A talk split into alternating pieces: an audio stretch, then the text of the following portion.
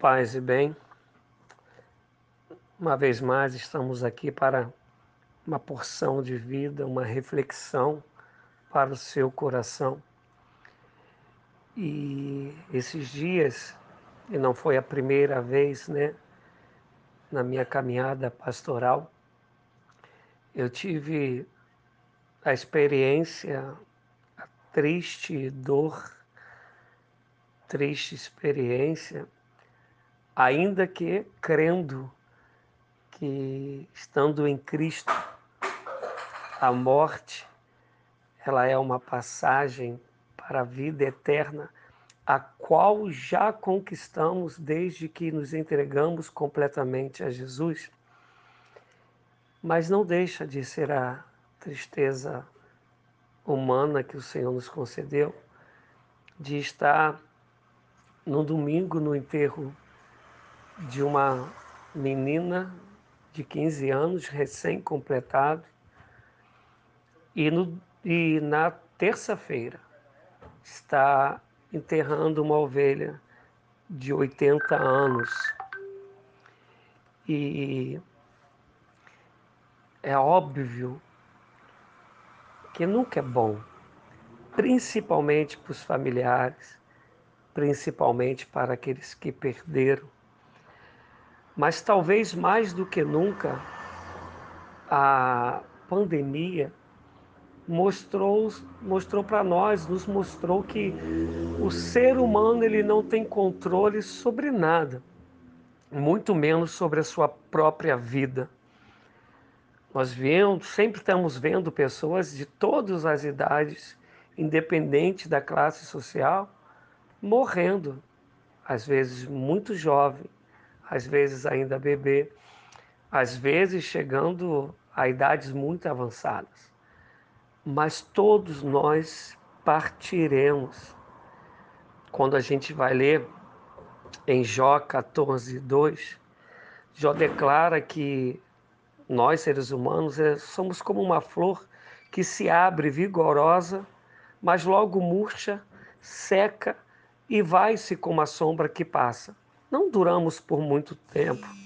Quando chegamos ainda na Bíblia, em 1 Pedro 1, 24, está escrito: Porquanto todo ser humano é como a relva e toda a sua glória, como a flor da relva. A relva murcha e cai a sua flor. Isso é dizer que, comparado principalmente à eternidade, nossa vida é muito pequena, muito curta. E Jesus Cristo veio para nos conceder a vida eterna, a vida abundante, que, repito, começa desde o momento que aceitamos Jesus Cristo como nosso Senhor, como nosso Salvador, como nosso libertador, e a Ele entregamos as nossas vidas, o nosso hoje, o nosso amanhã, os nossos sonhos. Mas enquanto essa vida acontece, eu quero te pedir, eu quero te incentivar a aproveitá-la, não nessa mentalidade que as pessoas têm de que farras é aproveitar a vida. Não. Aproveite a vida amando e sendo amado, perdoando e sendo perdoado, abraçando e sendo abraçado. Aproveite a oportunidade para dizer às pessoas que você ama que você ama e faça isso todos os dias, constantemente, porque você nunca sabe quando será o último dia, visto que a, a vida do homem, ser humano, é como a flor. Cresce, mas logo murcha e cai. Não deixe para o amanhã para você beijar, não deixe para amanhã para você fazer um carinho. Não deixe para amanhã para você declarar a sua admiração sobre alguém. Não deixe para amanhã para você ter um bom momento com seu pai, sua mãe, seus irmãos, filhos, cônjuges. Não. Não deixe para amanhã para orar, para buscar a Deus. O momento é hoje. Não deixe para amanhã para se arrepender dos seus pecados. O momento é hoje. E todo dia se chama hoje.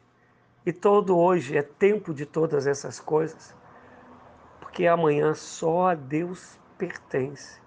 Lembra, Jesus te ama e Ele deseja te dar a eternidade. Mas essa vida que vivemos aqui agora, ela é curta. Por isso, saiba vivê-la e vivê-la em Cristo Jesus, porque só nele a vida é abundante.